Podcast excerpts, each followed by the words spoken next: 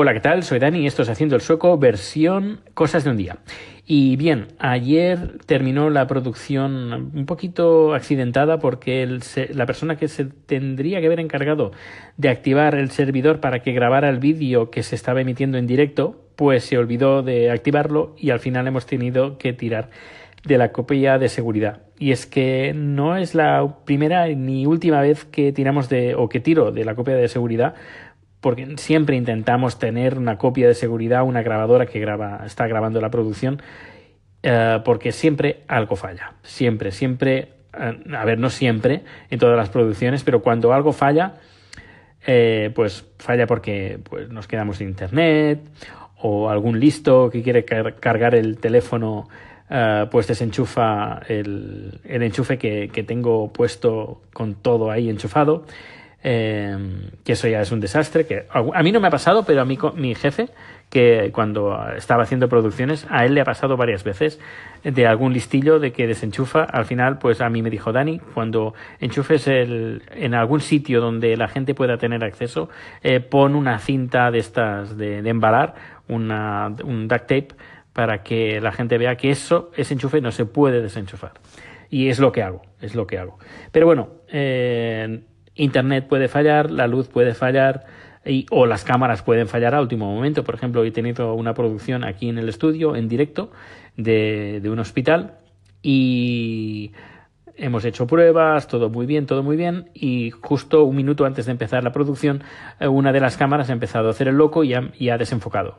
He querido tocar el, el, enfoque, ponerlo manual, y no había manera, se ha quedado como el enfoque eh, bloqueado. He tenido que desenchufar la cámara y volverla a enchufar. Pero claro, estas cámaras pues requieren como más o menos un minuto en, hacer un reset de, la cámara. Menos mal, porque siempre normalmente intento tener plan B y plan C.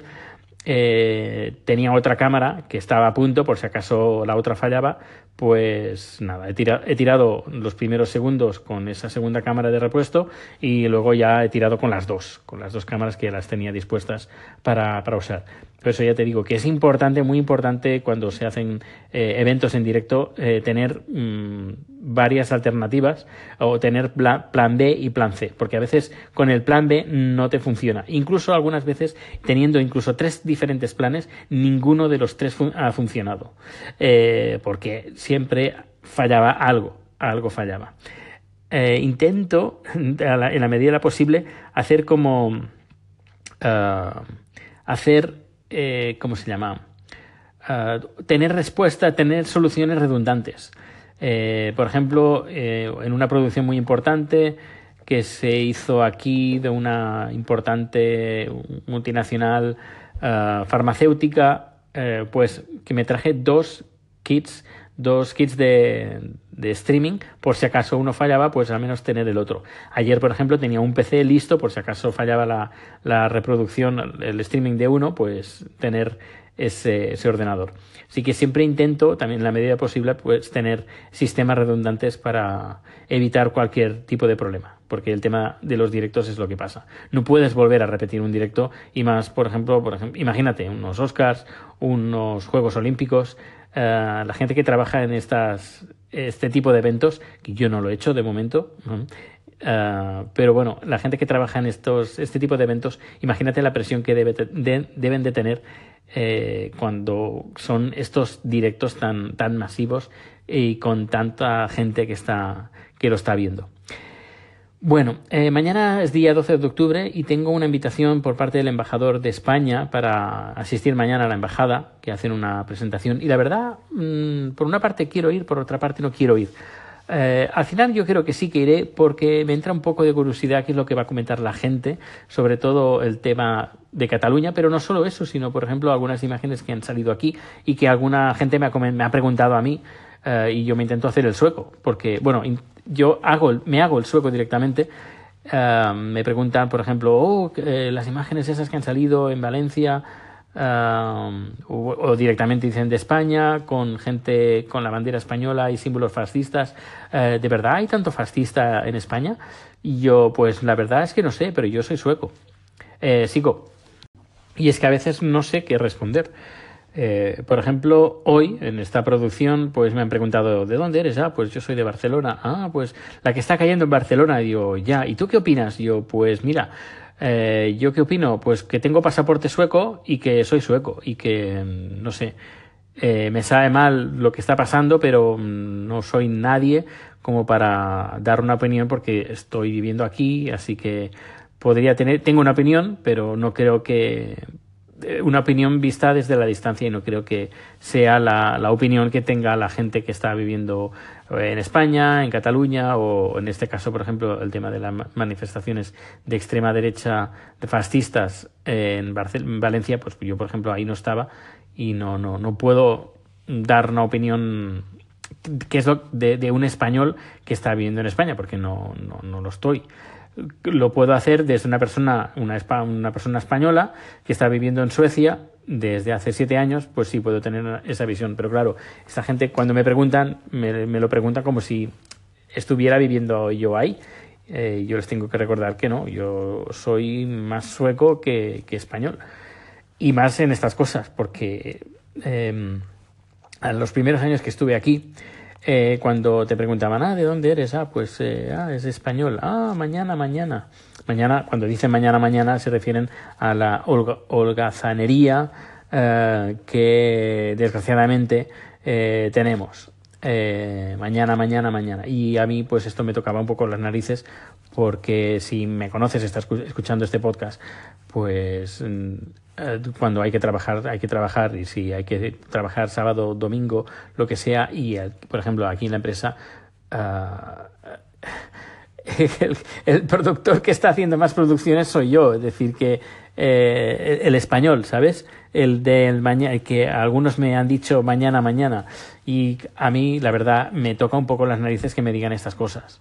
Uh, que sí, que algunas veces, pues, eh, nos lo hemos. Uh, nos lo hemos ganado este, esta, estos sobrenombres y todo eso, pero me, me, da rabia. Y ahora ya no te dicen eso, ahora te dicen el tema de, la, de Cataluña, tema de la independencia y desde hace un par de días, pues del fascismo que se vive en España. mucha gente no lo sabía, no sabía pues estas manifestaciones de extrema derecha pensaban que era más típico de incluso de aquí Suecia porque tenemos un partido de extrema derecha que más o menos eh, está sobre el 30% de, de los de los votos. Vamos a ver el año que viene que hay elecciones. Y y ellos intentan en todo lo posible de que sus miembros no hagan ningún símbolo fascista, no levanten la mano para no recordar el, porque hay una especie de, de no odio, no, no sería la palabra, pero repulsa, eso sí, repulsa hacia, hacia cualquier movimiento fascista, uh, xenófobo, racista, uh, homofóbico y que de falta de respeto. Eh, pero bueno, locos siempre hay. Gente que vota a este partido, pues son más o menos un 30%. Eh, y ya vamos a ver el año que viene a ver qué es lo que pasa, pero miedo, miedo me da de este partido. Claro, mm, la gente se ha quedado un poco patidifusa cuando ha visto las imágenes y no tenían la visión de España de que hubiera este tipo de movimientos de, de extrema derecha. En cambio, luego cuando les dices que el partido que está en el gobierno, pues eh, hacen comentarios como no sé quién dijo de que el que a lo mejor el Puigdemont va a terminar igual como Companys, bueno, o recordando que Companys murió uh, fusilado, que también han salido estas imágenes en algunos medios aquí, pues la gente se asusta bastante de, de qué, de qué políticos tiene España. E incluso mi jefe se ha quedado, no sé qué ha pasado, mañana nos lo contará, pero estaban en, en, estaba en Barcelona, tenía que volver el domingo, pero no sé qué problemas ha pasado con el vuelo, pero ahora está eh, confinado en Francia esperando a coger un vuelo para de regreso. No sé, mañana nos contará. Él nos ha dicho de temas de política en España, a lo mejor es una excusa, no lo sé, pero nos hemos quedado un poco, mmm, ¿qué pasa en España? Que nuestro jefe se ha quedado ahí incomunicado y que ha tenido que ir a, a Francia y coger el vuelo desde ahí. Pues mañana, mañana os contaré sobre esto. Por cierto, si estás escuchando a través de Anchor, he tenido que republicar los números de ayer porque ayer se me olvidó con el tema de la producción, el marrón este de, de la copia de seguridad y todo, pues ayer se me olvidó completamente en compilar el, archivo y subirlo en el podcast. Así que he tenido que republicar los números que colgué ayer para poder tener la opción para publicar el podcast del día de ayer. Pues nada, lo siento, si lo vuelves a escuchar, pues me escucharás doble este, en, este, en este día. Lo siento, lo siento muchísimo, no volverá a suceder.